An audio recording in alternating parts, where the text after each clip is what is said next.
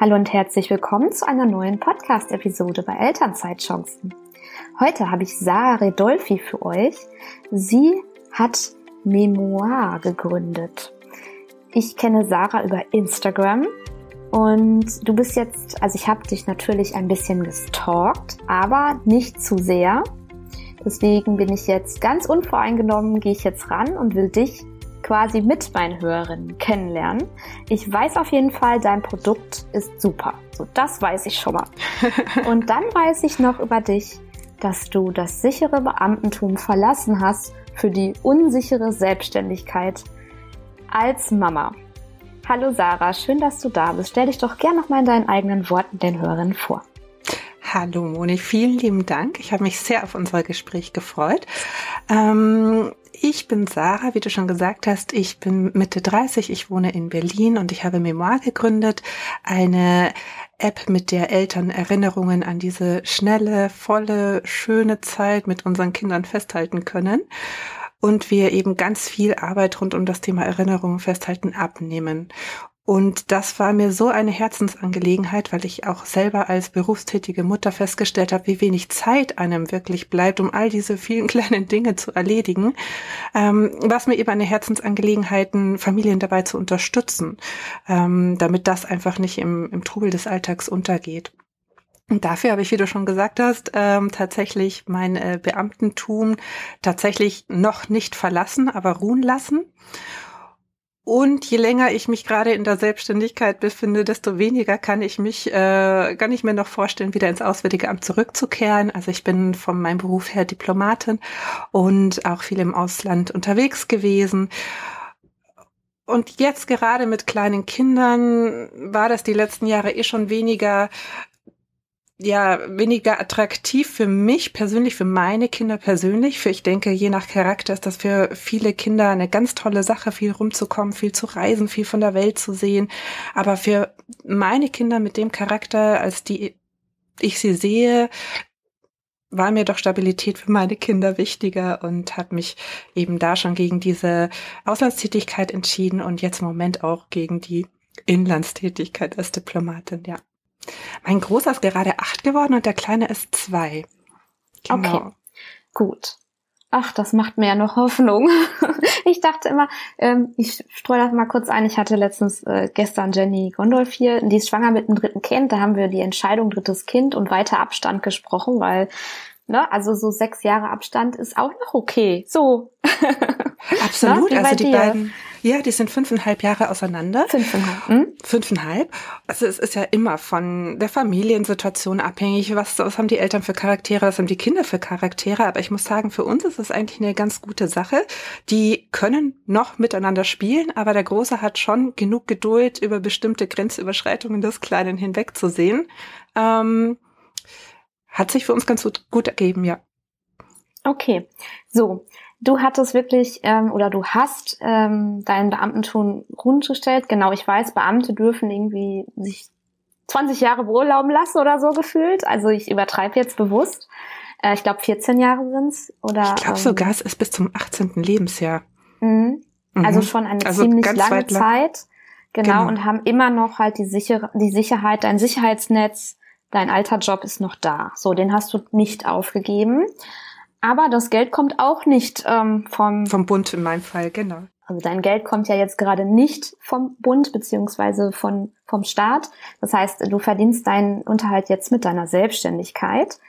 Und du hast nicht diese, ich sag mal, klassische Selbstständigkeit, dass du eine Dienstleistung verkaufst. Also irgendwie schon, aber Memoir ist ja eine App, richtig? Genau meine erste Frage war, war eigentlich, wie kommt man darauf, sowas zu kreieren, wenn es doch schon so viele Fotobücher gibt, die ich per App erstellen kann? Also jeder von uns weiß, wie das ist, ein Fotobuch fürs erste, zweite, dritte Lebensjahr zu erstellen. Ja, das ist ein Monatsprojekt. Das heißt, ich glaube, da hast du angeknüpft, dass es einfach geht, richtig? Erzähl da mal so ein bisschen, wie das, wie man sich das vorstellen kann. Ganz genau. Und vor allem, das hast du gerade schon zwei unserer Marketing-Slogans dann aufgegriffen. Also das eine ist, Memoir ist mehr als ein Fotobuch. Und das zweite ist äh, das Erinnerungsbuch, das sich von selbst erstellt. Ähm, es geht nämlich bei Erinnerungen ja nicht nur um die Fotos, sondern es sind gerade mit Kindern so viele kleine Momente dazwischen, wo das Kind was Lustiges sagt oder ähm, man etwas Schönes erlebt hat. Ich meine, Kinder sagen ja zumindest meine Kinder, sagen ja den ganzen Tag irgendwas. Da ist ja selten Ruhe und in all diesen Gesagten sind so viele wunderschöne Momente dabei und all das festzuhalten. Dann natürlich auch die Meilensteine, das machen ganz viele noch für ihre Babys, aber bei Kindergartenkindern, Kita-Kindern, Schulkindern ist es ja immer noch so.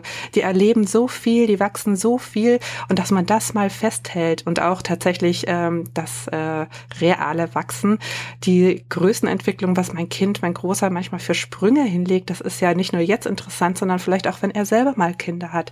Und ihm da die Möglichkeit zu bieten, da mal zu vergleichen, okay, wie war das denn bei mir als Kind? Alles ist festgehalten, alles Wichtige. Und das bietet so viele Möglichkeiten später für uns gemeinsam dann auch durch die Blä äh, Bücher zu blättern, aber auch für ihn mit seinen Kindern mal, dass es eben mehr ist als nur Fotos. Und das andere ist eben, ja, wie du gesagt hast, dass, ähm, dass da viel Zeit normalerweise drin steckt.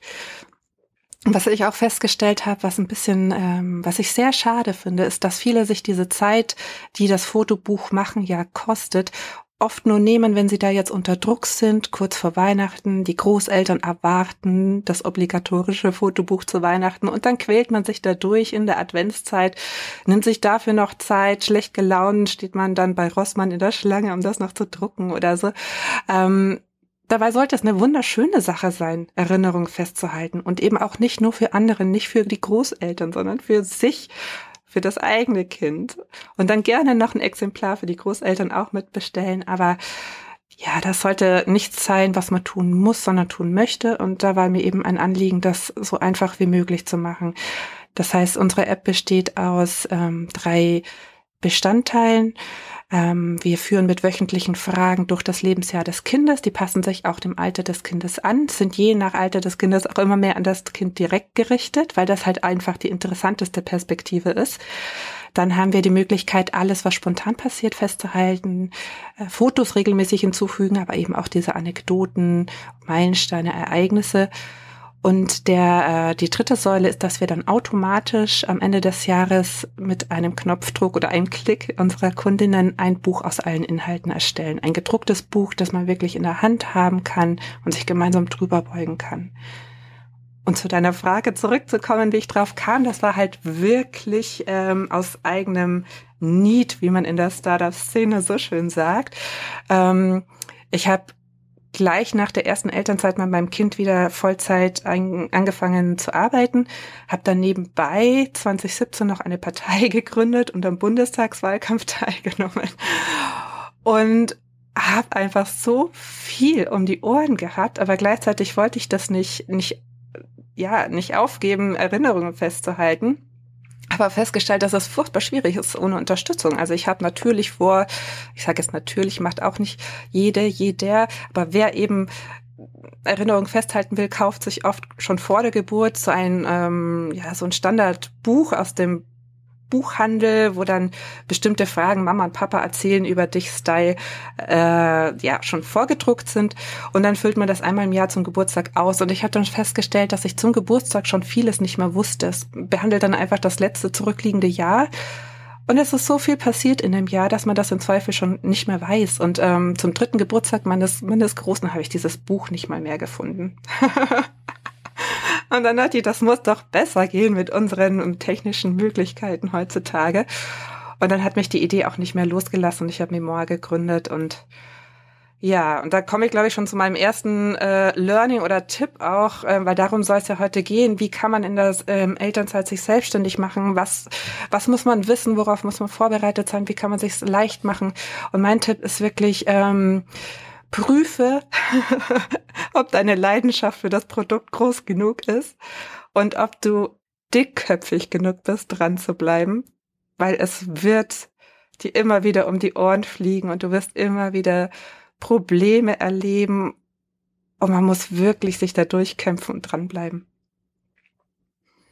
Ja, so. ähm, Möchtest du so ein bisschen erzählen, wie, ähm, also was da so für, für Stolpersteine dir so ein bisschen in den Weg gelegt worden sind? Weil du musstest ja erstmal die Idee skizzieren, die App-Erstellung, die stelle ich mir sehr, sehr aufwendig vor und teuer natürlich auch. Ich, außer mhm. du kannst das selber.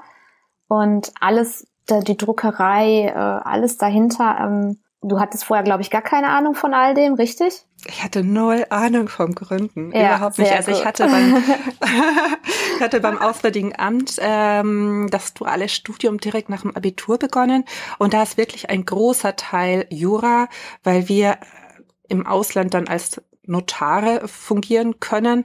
Und insofern ist dieses duale Studium sehr juristisch geprägt. Das hat mir schon geholfen, so ein Grundverständnis für die ja, für die rechtlichen Grundlagen zu haben. Das ist natürlich nicht exakt das, was mich dann betroffen hat, aber wenn man da einfach keine Scheu hat vor juristischen äh, Zusammenhängen, dann hilft das schon mal. Aber abgesehen davon hatte ich das ähm, null. ja, aber ich würde fast sagen, das, was man sich aneignen muss, das, das lernt man dann äh, peu à peu. Also man tastet sich davor, man sucht sich die Informationen zusammen, man ähm, erweitert sein Netzwerk, bekommt Tipps, manchmal praktische Tipps, manchmal auch Tipps, an wen man sich wenden kann für weitere Informationen. Das geht schon, wenn man da dickköpfig genug ist, damit kommt man zurecht, äh, nicht aufgeben. Was ich wirklich schwer fand, ist mit Rückschlägen umzugehen.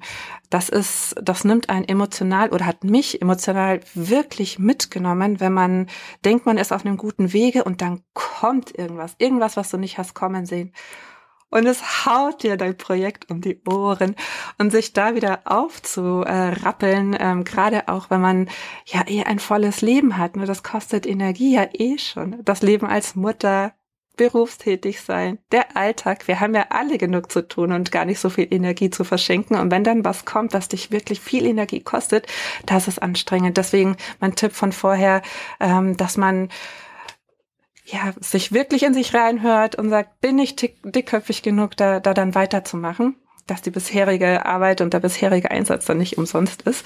Also dieses sich wieder aufraffen und weitermachen. Bei mir war das zum Beispiel, um es auch mal, ja, ein bisschen zu konkret zu werden, was ich meine oder was das sein könnte. Ich musste dreimal mit Memoir starten in verschiedenen Gründungsteams. Also mein erster Mitgründer, der ich bin selber ja nicht die Entwicklerin. Insofern habe ich mir, wie du schon gesagt hast, da ich die App nicht selber entwickeln kann, als ersten Geschäftspartner einen Entwickler aus dem Freundeskreis gesucht. Und das lief ganz gut. Äh, wir hatten auch schon so ein MVP erstellt, Minimum Viable Product, also das war, dass man schon mal testen kann. Eine Skizze, genau. Eine, Be eine, eine ganz, ganz rudimentäre Beta-Version. Aber okay. einfach mal zu mhm. gucken, wie läuft's und ähm, waren tatsächlich auch schon in einem Gespräch mit einem ähm, Business Angel. Und am Tag danach, nach diesem Gespräch, kam ein Mitgründer zu mir und meinte, er hört auf. Das ist mehr mein Traum als sein Traum. Und ähm, er möchte doch lieber was Handfesteres machen. Und das hat mich wirklich komplett aus der Bahn geworfen. Oh, das also ich, hm. ich habe das körperlich gespürt. Also mein gesamter Körper hat wehgetan, dieser Schock. vor allem, ja, vor allem da, ähm, da das ja auch beinhaltet hat, dass die gesamte Arbeit weg ist, weil ähm, er der Entwickler war. Klar hätte ich theoretisch an mit diesem Code mit jemand anderem weiterarbeiten können, aber jeder Entwickler hat ja seinen eigenen Stil, vielleicht eine ganz andere Sprache, in der er ähm, schreibt. Das heißt, das war wirklich alles weg und ich musste komplett von vorne anfangen. Was ich dann auch gemacht habe. dann hast du dir einen zweiten gesucht? Genau, dann beim zweiten Mal dachte ich mir, ich mache das nie wieder im Team. Die Enttäuschung ist im Zweifel zu groß. Ich, ich stehe da jetzt auf eigenen Beinen. Selbst ist die Frau. Konnte aber natürlich immer noch keine App selber äh, programmieren und habe mir dann einen Freelancer geholt, der die App für mich ähm, machen sollte, wollte. du hörst mich lachen. es gibt einen Grund, gibt einen Grund, warum ich dreimal anfangen musste. Ähm, das Thema ist eigentlich gar nicht so lustig. Also ich lache nicht darüber. Er hat dann leider in, schon vor der Pandemie aufgrund eines schlimmen privaten Vorfalls psychische Probleme entwickelt und die wurden halt in der Pandemie nicht besser. Also im Gegenteil. Der hat ähm, da wirklich gelitten. ähm, was für mich hieß, ähm, ich habe ganz viel ja, unterstützende, seelsorgerische Arbeit äh, geleistet, äh, mehr als Arbeit an der App. Und gleichzeitig ähm, sind die, die, ja, die Entwicklungen, die Verbesserungen an der App, ähm, die Fortschritte immer langsamer geworden. Irgendwann wurden die Kontakte immer weniger. Und irgendwann habe ich nie wieder was von ihm gehört und er war weg. Mit allem. Wahnsinn. Also kann man sich das so vorstellen, dass er schon, also er hat diesen Auftrag angenommen als Freelancer und dann hatte er halt diese Probleme und hat er mit dir über seine Probleme geredet und ihr erwartet nicht mehr diese Business-Ebene, sondern auch schon eher dieses, ja, wie geht's dir denn heute und äh, schau doch mal so und so. Ja, ja, und dann exakt. ist es immer weiter abgeflacht. Business wurde immer weniger für ihn jetzt zumindest und dann war er weg. Wahnsinn. Irgendwann war er komplett weg. Aus Berlin weggezogen. Alles weg. Ich stelle mir deine Gedanken dabei vor. Wie viel Zeit habe ich sinnlos verschwendet? Ja. Oder? Ab, vor allem, weil in genau der Zeit mein zweiter Sohn zur Welt kam und ich praktisch in der Pandemie mit größerem Kind zu Hause, mit Neugeborenen zu Hause, diese Zeit, die ich wirklich nicht hätte, also verschenken konnte, also ja, die war tatsächlich weg, wie du gesagt hast. Also man sagt ja auch immer, es ist eigentlich nie so verschenkte Zeit. Irgendein Learning kann man daraus ziehen. Kannst du das für dich auch sagen? Dass du sagst, okay, ist schon verschenkte Zeit gewesen, aber ich habe das und das daraus mitgenommen? Also, ich glaube, direkt daraus mitgenommen habe ich jetzt nichts für mich, also als Learning, ähm, weil was hätte ich anders machen können? Es gibt auch nichts, was ich bei einer Wiederholung nochmal anders machen könnte, weil man will mhm. ja auch niemanden, nur weil er psychische Probleme entwickelt, sofort abschreiben. Das ist genau, jetzt auch nicht ja. das Learning, das ich draus mhm. ziehen möchte. Aber rückblickend war es genau richtig, wie es so kam. Nicht, weil ich irgendein Learning draus gezogen hätte, sondern weil das ist das dritte Team, in dem ich jetzt bin, mit meinem Mitgründer Steffen. Das ist besser als jede Zusammenarbeit je war. Das Produkt ist besser als es in all den Skizzen vorher je war oder hätte werden können. Also ganz viele Learnings beim Aufbau der App, ähm, was die App können soll, wie sie aussehen soll und dann natürlich einfach diese Unterstützung in dem neuen Team, in dem ich jetzt bin, ähm, das ist Gold wert. Lass mich raten, Steffen hätte, Steffen hätte eher sowieso keine Zeit für dich gehabt, oder? Erstens das. ja, so ist es doch. Du wolltest ja. loslegen und Steffen gab es einfach noch nicht. Der war noch nicht verfügbar. Der, du musstest diese Rückschläge haben. es ist wirklich exakt so.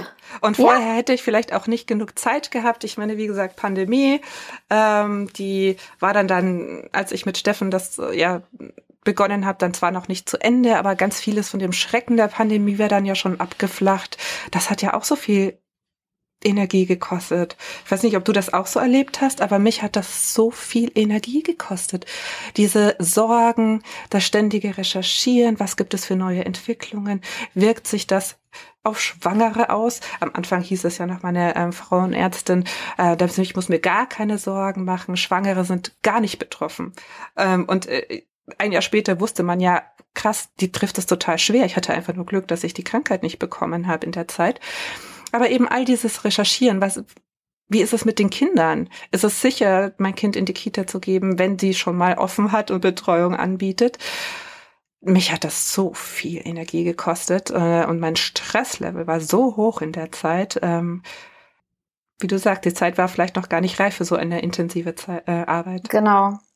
Ich habe in dieser Zeit für mich beschlossen, weniger Medien und Nachrichten zu konsumieren. Hat nicht immer geklappt, aber ähm, durch Corona bin, sind wir jetzt eigentlich echt super gelaufen. Also eigentlich das war nicht das große Problem. Ich hatte ein Neugeborenes damals zu Hause im März 2020, als es kam, so richtig mit Lockdown und so. Da hatte ich schon viele Sorgen, aber die sind recht schnell wieder gegangen. Ich, ich glaube, ich hatte auch keine Zeit, mir Gedanken zu machen, so ein bisschen. Ähm, dabei will ich nicht sagen, dass du Zeit hattest, dir Gedanken zu machen, sondern bei dir war es ja auch so, dass du schwanger warst. Ne? Also ich glaube, als Schwangere wäre es nochmal was anderes für mich auch gewesen. Ich bin da auch, glaube ich, von der Persönlichkeit her so. Ich bin da wie so ein wie sagt man, Pitbull, Pitbull oder Terrier weiß mich dann fest und ich will mhm. dann äh, zum, zur Wahrheit kommen und ich will es mhm. dann wissen und das beschäftigt mich dann auch und so dieses. Dieses Kreisen um ein Problem, das äh, zeichnet mich tatsächlich auch aus und Corona war tatsächlich eine Ausnahme, aber mhm. ansonsten mhm. bin ich da ganz bei dir. Genau, ich hatte wirklich für mich persönlich das Learning aus Corona gezogen, das, was du schon vorher wusstest anscheinend. Ähm, aber für mich so dieses gute alte, die Suppe wird nicht so heiß gegessen, wie sie gekocht wird. Also wer weiß, ob es wirklich so schlimm kommt, wie es einem da so äh, verkündet wird oder wie man selber auch befürchtet. Man weiß es ja nicht. Aber letzten Endes ähm, kann es auch viel besser kommen. Mich würde interessieren, wie du jetzt Steffen gefunden hast und wie ihr jetzt ähm, zusammen gemeinsam arbeitet? Ich habe Steffen tatsächlich über einen Freund gefunden. Also auch hier mein Tipp, Netzwerk, Netzwerk, Netzwerk. Und das meine ich jetzt gar nicht verbissen ähm, auf bestimmte Ziele hinarbeiten und sich ein Netzwerk aus nützlichen Menschen aufbauen, sondern damit meine ich wirklich das Netzwerk, das man schon hat, an Freunden, an Familie, aktivieren in dem, in der Hinsicht, sagen, was man macht, sagen, was man braucht, um Hilfe bitten, um Vermittlung von Kontakten bitten. Ähm, jeder Mensch oder die meisten Menschen helfen gerne. Die wenigsten Menschen haben Zeit. Wir haben ja alle genug zu tun. Aber gerade wenn es nicht darum geht, dass jemand für dich deine App machen soll, sondern dir mal schnell einen Tipp geben soll oder ähm, abends beim Einschlafen im Bett drüber nachdenken soll, was dir vielleicht noch helfen könnte, nutzt das nutzt Leute, die euch gerne helfen möchten. Also insofern kam der Kontakt zu Steffen auch über einen Freund, der das auch nicht länger mit ansehen konnte, wie ich da mit meinem äh, zweiten Entwickler, ähm, ja, wie ich da tatsächlich hingehalten wurde und wie das einfach unproduktiver und unproduktiver wurde. Und der hat den Kontakt zu Steffen hergestellt und Steffen und ich haben ähm, uns kennengelernt gerade nach meiner ähm, Erfahrung, nach der doppelten Erfahrung, wie ein Team auseinanderbröseln kann, war mir das auch ganz wichtig, nicht sofort wieder in eine Zusammenarbeit äh, zu starten, sondern sich erstmal wirklich kennenzulernen. Wir haben dann die Zusammenarbeit gestartet, nachdem wir geprüft haben, ähm, sind wir auf derselben Linie, was das Geschäftsmodell betrifft, was unsere Vision für Memoir betrifft, ähm, was unsere Begeisterung für das Produkt betrifft. Und als wir das eben ja abgesteckt hatten, haben wir die Zusammenarbeit begonnen, aber auch informell. Also ähm, erstmal an der Idee der App gearbeitet, wie die App strukturiert sein könnte. Äh, wirklich ganz viel erstmal eine Testphase, ob wir als Team funktionieren. Das sind auch Learnings, die du aus den ersten drei Zusammenarbeiten mitgenommen hast jetzt, ne? Ja. Mich interessiert jetzt wirklich mal, kannst du mal verraten, wie, wie man vorgeht, wenn man jetzt eine App erstellen will? Also man braucht schon immer einen Programmierer oder kann man auch sagen, ach, ich will die gar nicht so groß ausziehen, aufziehen, ich will jetzt eine kleine App, das kann ich auch an ähm, bei Fiverr oder so erstellen lassen? Ich glaube, es kommt darauf an, was die App können soll es ist ja in der, in der Startup-Szene wirklich ja, auch gang und gäbe, dass man sagt, ja, man, man erstellt erstmal ein MVP, ähm, guckt, ob das funktioniert. Aber ich persönlich denke mir so, wir Eltern sind eine sehr schwierige Zielgruppe. Wir haben nicht viel Zeit zu verschenken. Also wenn ich eine App ausprobiere und die ist einfach nicht besonders gut, dann ist mir das egal, ob das das MVP ist oder nicht. So weit denke ich gar nicht. Ja, vielleicht ist das in einem Jahr besser. Dann ist das für mich aussortiert. Also insofern zumindest für die Zielgruppe älter, würde ich schon empfehlen, da wirklich äh, Zeit und leider Geld in die Entwicklung der App zu stecken. Ähm, mhm. Denn Kunden, die du mal verloren hast, die kommen jetzt auch nicht wieder. Das stimmt. Diese App ist dein Hauptprodukt, von dem du jetzt deine Selbstständigkeit finanzierst, richtig? Überhaupt nicht. ah, okay. Leider überhaupt nicht. ähm, also es ist so, dass wir die App kostenlos halten wollen. Das heißt, uns ist es wichtig, weil es eben etwas Neues ist. Es ist nicht nur ein Fotobuch. Es funktioniert ganz, also ganz viel automatisch unsere App. Wir haben es den Eltern so einfach wie möglich gemacht. Das ist ja unser Ziel. Wir haben ganz viel noch eingebaut, wie zum Beispiel, dass man Leute hinzuladen kann in die App. Das heißt, Oma und Opa können äh, einem Buch hinzugefügt werden. Das kann aber auch buchspezifisch sein. Also die Patentante kann zum einen Buch hinzugefügt werden, das heißt zum einen Kind, der Patenonkel zum anderen Kind. Also buchspezifisch hat man ähm, die Option, seine Liebsten einzuladen und dann einfach datensicher und auch wieder automatisch äh, die Liebsten, die Großeltern am Leben des Kindes teilhaben zu lassen. Das heißt, die bekommen dann automatisch in ihren Feed die neuesten Momente, die neuesten Fotos, die, äh, was das Kind so Lustiges gesagt hat heute, ohne dass die Großeltern hinterherrennen müssen, ohne dass die Eltern nochmal ein Mental Load auf ihre To-Do-Liste haben, endlich mal wieder, ich müsste doch, die Oma wartet. Das heißt, wir haben da wirklich ähm, ganz viel eingebaut. Für uns bedeutet das, dass wir unseren Kundinnen ganz viel zur Verfügung stellen, tatsächlich aber erst Geld verdienen beim Druck des Buches. Und da wir von Lebensjahr, also dass da das Lebensjahr spezifisch ist, ist es im Zweifel so, dass äh, Kundinnen ein Jahr das Buch benutzen und dann erst drucken und wir erst mit dem ähm, Druck Geld verdienen. Ähm, Im Zweifel drucken sie gar nicht und es genügt ihnen, weil die App auch wirklich, muss ich sagen, wirklich schön geworden ist äh, und sehr äh, ästhetisch das Buch schon in der App aussieht, ähm, genügt ihnen das auch. Sie wollen es erstmal gar nicht drucken. Vielleicht wollen sie es erst in drei Jahren drucken. Ähm, warten auf noch neue Designs oder ja, haben es noch nicht so eilig. Ähm, das bedeutet für uns, dass die App meinen Lebensunterhalt nicht trägt, äh, dass wir auch, wir sind auch noch bei weitem nicht durch mit unseren Plänen für die App. Also wir haben da noch einiges, was wir noch entwickeln wollen, einige Produkte, die wir noch hinzufügen wollen. Das heißt, wir reinvestieren das tatsächlich in die Weiterentwicklung der App. Und das bedeutet für mich, dass ich von einem ähm, Kredit lebe, den ich äh, aufgenommen habe, um den sowohl meinen Lebensunterhalt zu decken, jetzt in der Anfangszeit, als auch Geld zu haben, das ich in die Entwicklung der App stecken kann. Ich muss jetzt mal ganz doof fragen. Ähm, mhm. Gibt es extra solche Kredite für Startups oder hast du da einen herkömmlichen Kredit, ähm, wie nennt man das, abgeschlossen? Also es gibt das für Startups, ja. Der Hassel, den zu bekommen, wollte ich mir erstens nicht antun und zweitens sind die Kreditkonditionen da natürlich ähm, schlecht und ich habe nicht vor, ähm, also jetzt ist es ja so, Spätwinter 2022, 2023, da liegen die Kreditkonditionen jetzt bei 4, 5 Prozent. Ne? Aber von einem Jahr, vor zwei Jahren war das ja noch anders. Da lag das zum Beispiel für den Immobilienkredit ja bei 1 Prozent. Und äh, ich hätte jetzt aber 5 Prozent für so einen Privatkredit zahlen müssen oder noch mehr. Und das hatte ich jetzt auch nicht eingesehen. Das heißt, ich habe tatsächlich eine private Immobilie ähm, beliehen zur freien Verfügung und ähm, habe den dann da reingesteckt. Ja. Okay, okay, das wollte ich nämlich, weil es gibt ja die Studentenkredite von der KfW die ja dann auch nochmal besondere Konditionen für die Studenten haben und auch eine besondere Abrufbarkeit und auch Rückzahlungsmöglichkeiten. Deswegen dachte ich, sowas gibt's auch für Startups. Aber du hast vollkommen recht, ähm, wenn du eine Immobilie hast, die beleihen kannst, dann ist es oder es war sehr preiswert. Jetzt auch nicht mehr. Also es ja, ist ja. leider nicht mehr so schön, aber das hatte ich ja mit Indra Schaumann noch. Äh, genau. Ja, genau. Ah ja, sehr spannend. ähm, ich finde das ganz toll, dass du das teilst, weil ich, ähm, weil sich viele fragen, ab wann habe ich denn genug Einnahmen, ab wann kann ich denn davon gut leben? Das sind Fragen, die sind berechtigt, aber das ist ganz normal, dass man in den ersten Jahren tatsächlich ähm, schon rote Zahlen schreibt, ja, und ähm, du hast jetzt hohe Investitionskosten gehabt. In der Regel hat man die gar nicht bei einem Online-Business. Aber eine App ist schon so ein fünfstelliger Betrag, laut meiner Recherche, wenn man die ähm, programmieren Mindestens. lässt. ja. Genau. Danke. Okay, also noch schlimmer. Es geht noch schlimmer. ja, so, und dann, schlimmer geht dann immer. ist es genau. Dann ist es auch ähm, kein Wunder, dass du jetzt erstmal Fremdmittel aufgenommen hast.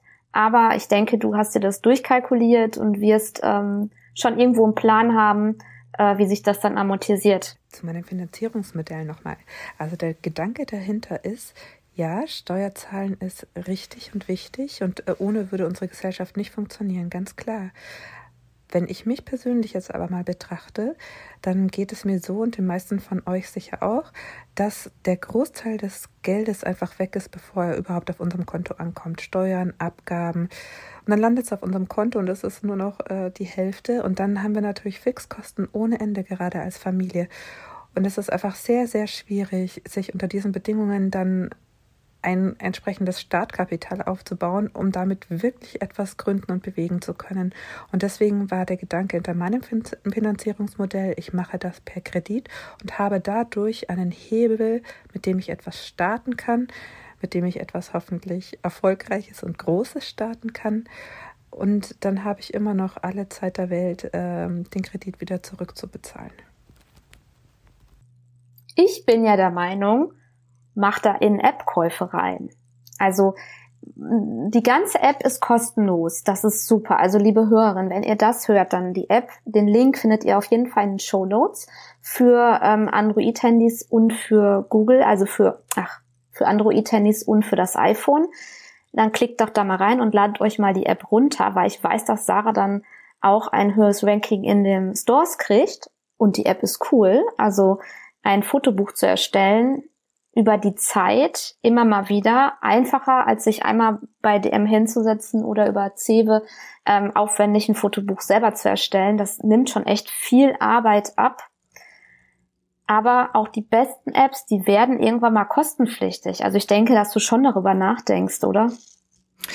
Wir denken schon darüber nach, ob wir mal ein Premium-Modell einführen, wo dann zum Beispiel der, das Archiv der, der Bücher, die man schon gemacht hat, ähm, inkludiert ist, dass man also auch die Möglichkeit hat, seine Bücher sicher zu verwahren äh, in unserer App und für den Fall, dass mal das Kind doch noch eins für sich selber haben möchte oder die Großeltern ein zweites möchten oder was sich keiner von uns wünscht, aber was ja doch immer wieder mal passiert, dass es einen Brand gibt oder einen Wasserschaden oder bei einem Umzug geht was verloren, dass man halt die Möglichkeit hat, jederzeit wieder zu drucken. Also ja, das überlegen wir uns. Ähm, es ist aber tatsächlich auch so, wenn man eigenfinanziert ist, muss man immer ganz genau gucken, ähm, wofür investiert man sein Kapital, äh, in welche Art der Entwicklung. Und im Moment stecken wir es tatsächlich immer noch in die Verbesserung äh, der App oder in neue Funktionen, die wir hinzufügen und experimentiere noch nicht so viel mit Bezahlmodellen, weil wenn etwas nicht funktioniert, dann muss man es ja wieder zurückprogrammieren. Das ist etwas, wo ich kein Geld ähm, ja verschwenden möchte. Hm. Ja, nichtsdestotrotz, In-App-Käufe sind natürlich auch eine gute Option, um Geld zu verdienen, früher als nach dem Ablauf eines Jahres. Ich glaube, da ist auch so die höchste Druckrate oder Abschlussrate rund um die Adventszeit bei euch. Kann das, ja, ne? Ja. Ja, oder grundsätzlich, da ist wirklich das, wo die Leute dann ja das als Geschenke, als Geschenke vorbereiten. Ähm, genau, aber wie, wie, ich, wie ich schon sagte, ich finde das immer ein bisschen schade, dass man da an Geschenke für andere denkt und gar nicht so sehr das Geschenk fürs eigene Kind schon mal im Blick hat. Also ich kann jetzt nur von uns sagen, das äh, Buch von meinem Kleineren ist ähm, schon äh, abgeschlossen und da und mein Großer fand das so schön, weil es eben ähm, auch noch die kleinen Geschichtchen sind und er kannte ja auch schon lesen und äh, fand das war so begeistert von dem Buch seines Bruders, dass er zu mir gesagt hat, das ist ein absolutes Lieblingsbuch und er möchte das unbedingt mit in die Schule nehmen. Ach, wie schön. Also ich kann auch ähm, ja, alle Fotos, die ich auf meinem Handy habe, also auch sowieso vergangene Fotos hochladen und dann kann mir diese App das ähm, schon so anrichten, weil sie die Metadaten der Fotos ausliest, wann was war oder ähm, ganz genau, ganz mhm. genau. Also wir sind ähm, so, dass wir das Buch für einen Einjahreszeitraum anlegen. In dem Jahreszeitraum können äh, 250 Fotos plus alle anderen Inhalte, Geschichten, Antworten auf die Fragen, kleine Anekdoten, Meilensteine etc., so viel ähm, wie die KundInnen möchten, hinzugefügt werden. Und wir sortieren tatsächlich alles automatisch chronologisch und gestalten es auch automatisch als Buch. Ähm, der Zeitraum, den du anlegst, das ist von uns an sich so gedacht, Lebensjahr des Kindes, weil sich eben auch die Fragen danach richten. Grundsätzlich, wenn es aber darum geht, für vergangene Jahre und ihr möchtet euch jetzt nicht durch 52 Fragen durchquälen pro Kind pro Jahr, ähm, ist es auch möglich, als Jahreszeitraum 1.1. bis 31.12. anzulegen. Und dann macht ihr eben Jahrbücher, beantwortet vielleicht die Fragen, die für euch als Familie gerade ähm, auch rückblickend noch passen und könnt dann aus eurer Galerie, aus euren äh, Fotos auf dem Handy eure Fotos hochladen und wir lesen automatisch das Datum aus und gestalten es automatisch als Buch hier. Dieses ganze Vorsortieren wird abgenommen. Mhm. Perfekt. Ja. Das ist perfekt. Ja. Ah, ich gehe jetzt so viel auf deine App ein. Also ich bin da selber super interessiert. Ähm, wie gehst du damit um, dass du, äh, das ist jetzt eine Frage, also musst du nicht beantworten, kann ich auch rausschneiden, aber ähm, wie, wie, wie, wie fühlt sich das für dich an? Oder wie gehst du damit um, dass du im Moment ähm, deine, dein Business mit Fremdkapital finanzierst. Dazu muss ich sagen, ich wiederhole mich, ich komme ja von einem Kreditinstitut, da gibt es extra Existenzgründungsabteilungen und es gibt auch für Ex Existenzgründerkredite, also vielleicht auch dann für Startups. Das ist normal, aber ich frage dich trotzdem, wie ist das für dich? Für mich aber ich muss hinzufügen, dadurch, dass ich schon so früh begonnen habe zu arbeiten, mir war das immer extrem wichtig, unabhängig zu sein. Ich wollte weder von einem ähm, BAföG abhängig sein, noch von äh, Zuwendungen meiner Eltern. Deswegen habe ich direkt nach dem Abitur beim Auswärtigen Amt angefangen, das duale Studium mit einem äh, ja geringen, aber ausreichenden Grundgehalt. Ähm, dadurch habe ich auch schon früh angefangen zu verdienen und habe auch immer einen Teil ähm, zurückgelegt, investiert und habe mir einfach eine bestimmte Grundlage geschaffen. Ah ja, aufgrund derer ich jetzt agieren kann. Also die mir sowohl äh, die Möglichkeit gegeben hat, äh, diesen Kredit zur Existenzgründung ähm, aufzunehmen, als auch die Sicherheit bietet, dass für meine Altersvorsorge gesorgt ist. Also ich bin Mitte 30, ich habe noch genug Zeit, diesen Kredit wieder zurückzubezahlen und meine äh, und wieder Geld zu verdienen, sollte das äh, scheitern und habe dennoch eine ähm, Altersvorsorge schon gesichert. Ähm, und das muss ich eben hinzufügen. Das ist meine private Voraussetzung, ähm, aufgrund derer ich agieren konnte. Für mich macht es ähm, ausgehend von dieser Basis auch Sinn, ähm, mir mit äh, in Anführungsstrichen billigen fremden Geld etwas zu ermöglichen, ein Business aufzubauen, ähm, das für mich selber ist ähm, viel mehr als ähm, ein Gehalt, von dem ich so und so viel an Steuern ähm, bezahle, an Abgaben bezahle. Ich habe äh, immer gerne Steuern gezahlt. Äh, ich habe immer ähm, auch noch privat äh, gespendet. Also es geht gar nicht darum, dass ich jetzt privat mir irgendwas erschleichen möchte. Aber rein wirtschaftlich macht es viel mehr Sinn, sich mit Geld etwas aufzubauen, was für einen selber ist, als äh, für jemand anderen äh, zu arbeiten und und äh, sich da nie wirklich etwas aufbauen zu können. Mhm. Das war mit ein Antreiber, ne? Dein eigenes, dein, deine eigene Sache aufbauen, dein eigenes Herzensprojekt aufbauen und in die ja. Welt ähm, bringen. Ja. Mhm.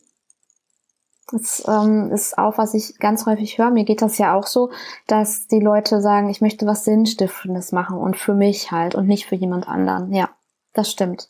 Ähm, also es gibt auch viele Leute, denen, für die ist das okay. Für mich war das jahrelang, vielleicht auch für dich auch okay, ähm, angestellt zu sein oder verbeamtet zu sein, ähm, Dienst nach Vorschrift dazu machen. Ähm, das war auch okay. Ne? Also ich weiß nicht, bevor du die Kinder bekommen hast und in deiner Zeit beim Auswärtigen Amt, hast du das jemals in Frage gestellt, was du da tust?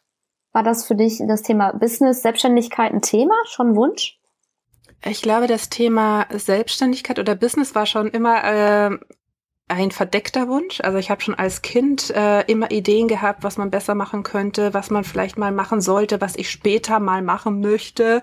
Und dann bin ich aber äh, in das Beamtentum äh, gerutscht, das ja auch ein schöner goldener Käfig ist, aber eben auch ein Käfig, wo man nicht besonders kreativ sein kann.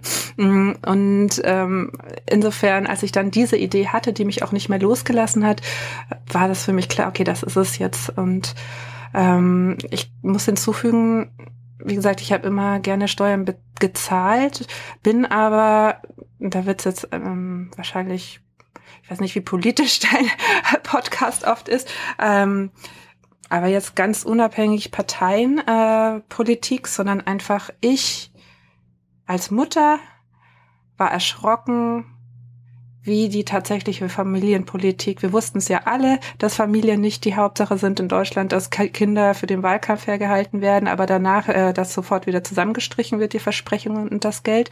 Aber wie sehr sich das auf mein tatsächliches Leben auswirkt, wie sehr Familien vernachlässigt wurden, wie lange den Kindern die Spielplätze noch gesperrt war, nachdem schon längst klar war, okay, das Virus haftet nicht an Oberflächen. Ähm, das hat mich wirklich ähm, verstört. Mm, und wenn man dann noch ja, ähm, sich anschaut, okay, von all unseren Steuergeldern, was wird da wirklich in Kinder äh, entweder direkt oder auch indirekt, nämlich als Investitionen in das Land, in die Infrastruktur, in den Erhalt des Wohlstandes für unsere Kinder noch investiert. Ähm, da war ich wirklich ähm, auch erschrocken und dachte mir, ähm, okay, es tut kein anderer. da muss ich versuchen, etwas aufzubauen, was ich meinen Kindern weitergeben kann. Und ich möchte dann auch ungerne, es macht mich auch einfach dann wütend, vielleicht ist das das falsche Wort, lass uns das mal zusammenstreichen. ähm, ich finde es einfach unfair, wenn ich als Mutter, die Vollzeit berufstätig ist und dann ähm, gleichzeitig Kinder hat, die praktisch die nächste Generation äh, darstellen, die ja auch den Wohlstand des Landes erhalten sollen. Gleichzeitig muss ich die Lücken des Bildungssystems ausgleichen, in dem zum Beispiel in Berlin das ja völlig mangelhaft ist. Und die Kinder in der vierten Klasse, da gab es eine neue Umfrage, ich glaube 40 Prozent von denen noch äh, nicht ausreichend lesen und schreiben können. Das muss man sich mal vorstellen. Also die, ich sah die Staat, die Aufgabe des Staates, äh, die Aufgabenerfüllung als recht ungenügend an. Und wenn ich mir dann angucke, dass dann von unserem Steuersystem, von den Gesamtsteuern 30 Prozent in die Stütze des Rentensystems fließen, das heißt, es bleibt eh nur noch 70 Prozent. Und wenn man sich dann nochmal anguckt, okay, wie viele von diesen äh, 70 Prozent fließen dann nochmal in die ähm, in die Pension, also in die äh, in die Rente der Beamten, da habe ich jetzt die Zahl nicht parat finde aber, dass das ein erschreckend hoher Anteil eben ist in die nicht junge Generation. Und da wollte ich auch ein bisschen Widerstand leisten, muss ich sagen. Finde ich super interessant. Ich hatte ja hier Natalie Klüver, vielleicht kennst du die, die hat ja das Buch Deutschland ein kinderfeindliches Land geschrieben, da sind wir schon recht politisch geworden und ähm, du unterstreichst damit nochmal genau das, was auch Natalie Klüver sagt. Und äh, viele sagen jetzt, ja, ihr habt ja alle Kindergelderhöhungen gekriegt, da macht der Staat doch noch was und ihr habt ja Elterngeld. Ich muss sagen, Elterngeld ist wirklich eine gute Sache, Vorbildfunktion für andere Länder auch. Es gibt aber auch Länder, die machen es noch besser. Und Bildung, boah, ich bin 100% bei dir. Ich bin 100% ja, und auch beim Elterngeld. Beim Elterngeld muss ich auch sagen, weißt du, es geht mir gar nicht um den einzelnen Euro. Überhaupt nicht. Aber es geht mir um die Gerechtigkeit. Und wenn ähm, zum Beispiel jedes Jahr die Renten um drei Prozent erhöht werden, ähm, aber das Elterngeld seit 20 Jahren nicht mehr erhöht wurde und angepasst an die Inflation, dann stimmt da was nicht. Mhm. Ja, das stimmt. Der Höchstsatz ist und bleibt bei 1800 Euro, egal wie viel ich verdiene. Mm, und die Berechnung ist immer noch bei 65 beziehungsweise 67 Prozent. Das wurde auch nicht erhöht. Und ich finde, bei so viel Inflation und die ständigen Rentenerhöhungen ist das mal angebracht. Ja, absolut. absolut. Aber und da denkt keiner dran. Genau. Und wer kann denn bitte ähm, in einer Zeit, in der man mehr Ausgaben hat als jemals zuvor, nämlich mit Kind, ähm, locker flockig von 67 Prozent leben? Das können die, die genug verdient haben, um sich ein Polster anzu, ähm, anzusparen. Aber wer das schon nicht gemacht hat, wer soll denn dann von 67 Prozent noch leben können, wenn es vorher schon nicht zum Sparen gereicht hat? Also diese Geringschätzung äh, gegenüber Familien ähm, und dass man mal die auch im Blick hat, es Familien einmal ein bisschen einfacher zu machen. Das ist es. Gar nicht der konkrete Euro, den man mehr oder weniger hat, sondern dass der wohlwollende Blick, aber auch der Blick, was Familien alles leisten und wofür man Familien alles dankbar sein kann als Staat, dass der völlig fehlt.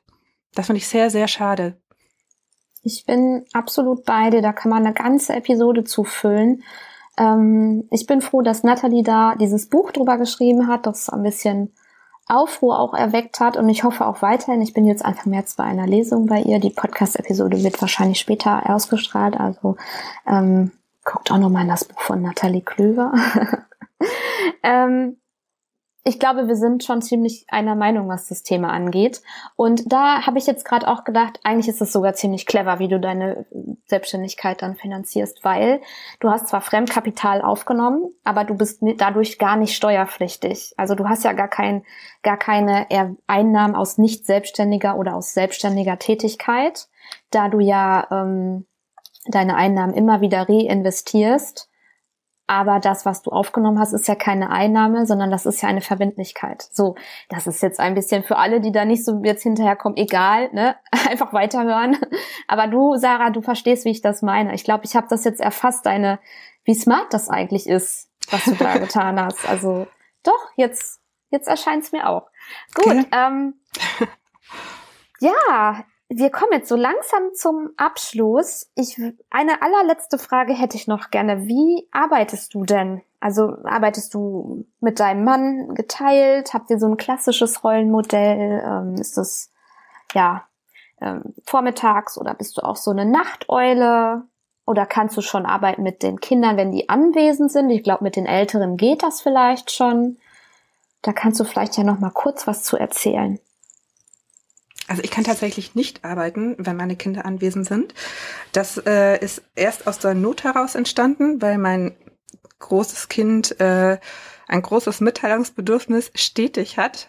Also der lässt sich nicht abspeisen mit äh, irgendwelchen Beschäftigungsutensilien, wo er dann in sein Spiel vertieft, äh, vertiefen sich soll. Das klappt nicht.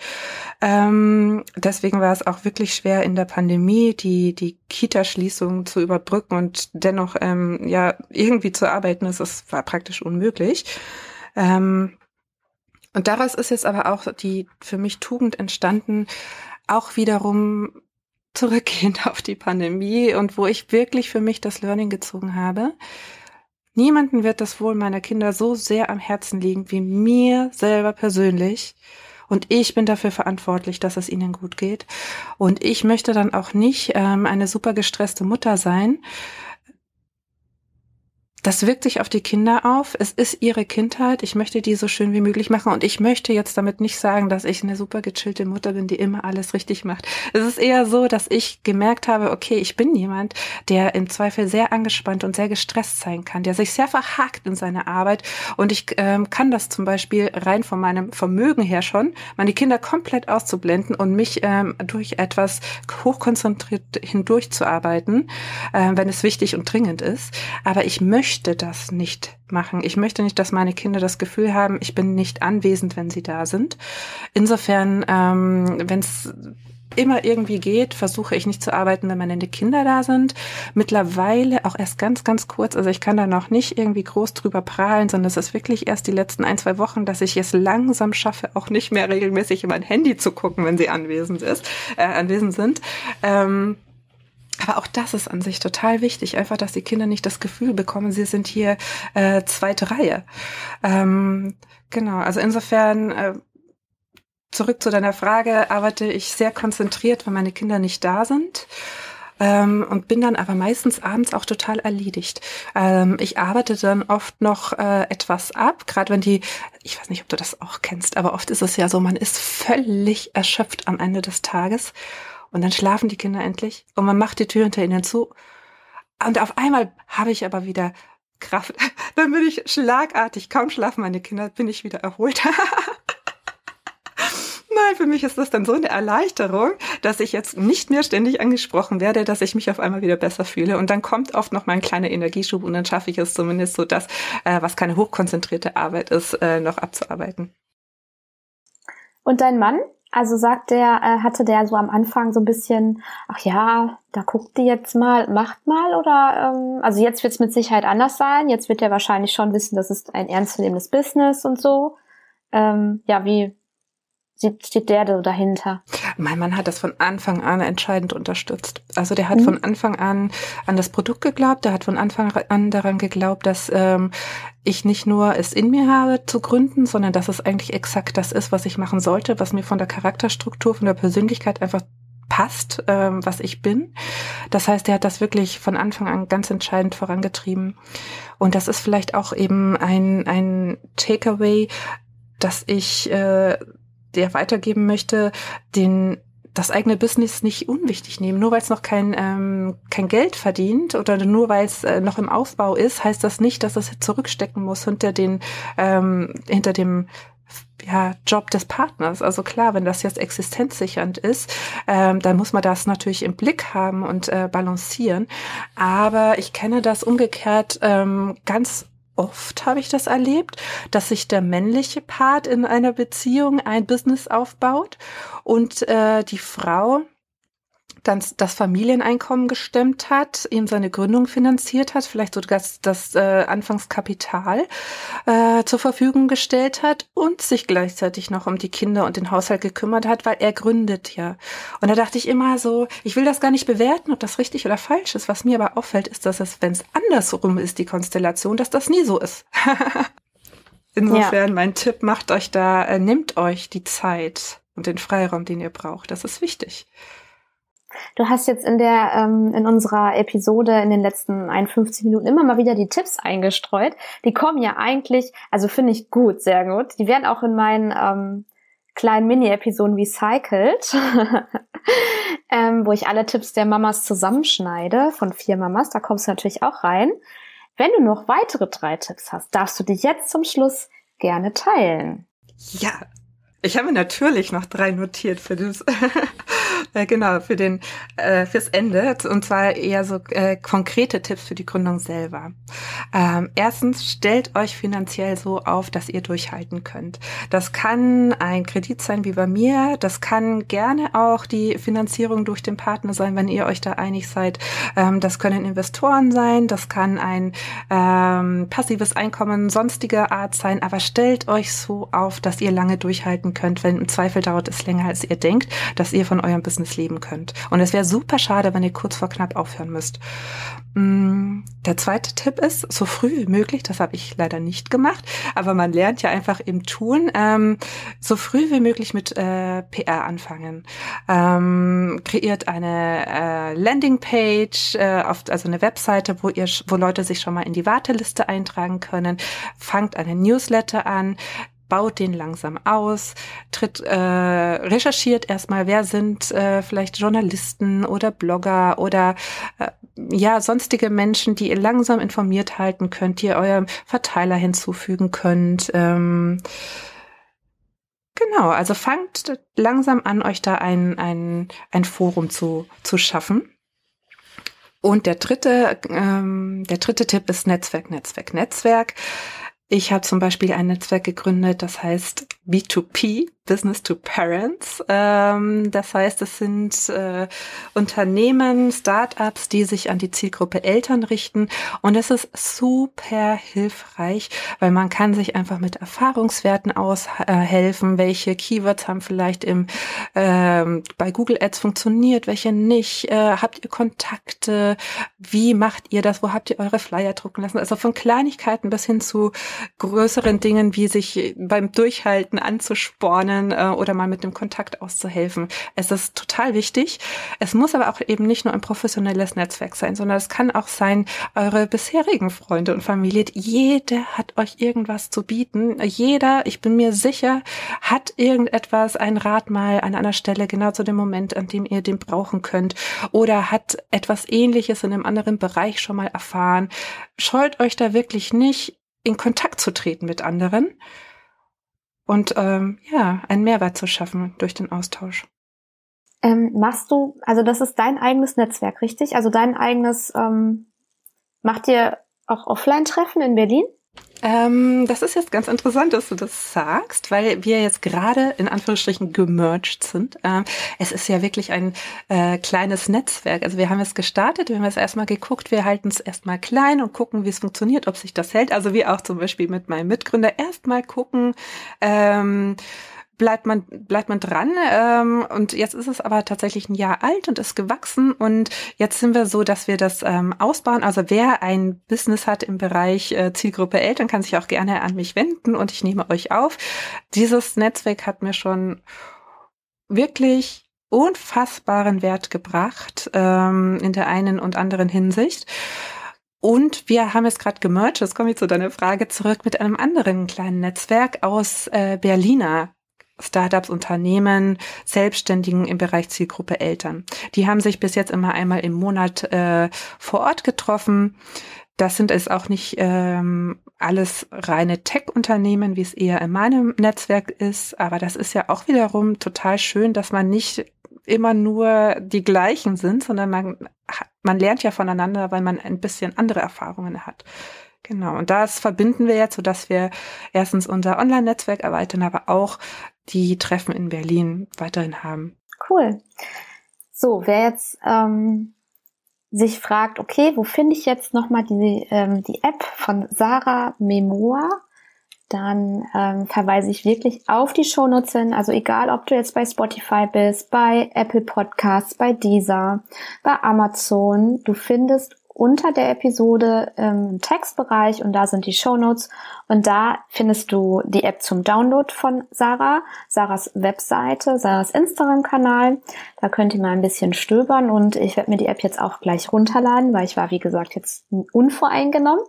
Und ähm, dir, liebe Sarah, danke ich auf jeden Fall, dass du meine Gästin warst. Ich fand das ähm, sehr, sehr interessant, auch wenn wir jetzt viel auf die App gegangen sind weniger auf dich persönlich. Hoffe ich, dass es dir gefallen hat und wir bleiben auf jeden Fall weiterhin in Kontakt. Vielen lieben Dank, liebe Monika. Ich finde, du hast ein ganz, ganz wichtiges Thema. Ich glaube, ganz viele Frauen haben einfach nochmal so eine Persönlichkeitsentwicklung dadurch, dass sie Mutter werden und ähm, verändern vielleicht ihre Prioritäten. Und dann wirklich mal ganz konkret zu wissen, okay, wie kann ich vorgehen und diese Elternzeit nutzen oder einfach auch nur diese ähm, Perspektivänderung durch die Elternzeit, das ist, super, super wichtig und deswegen war mir das auch ähm, wichtig, das mit der Finanzierung zum Beispiel offen zu legen, weil wie kann man denn voneinander lernen, wenn keiner mal offenlegt, wie, wie er oder sie das gemacht hat? Ähm, ich danke dir, dass du da warst und alles Gute dir. Dankeschön, dir auch.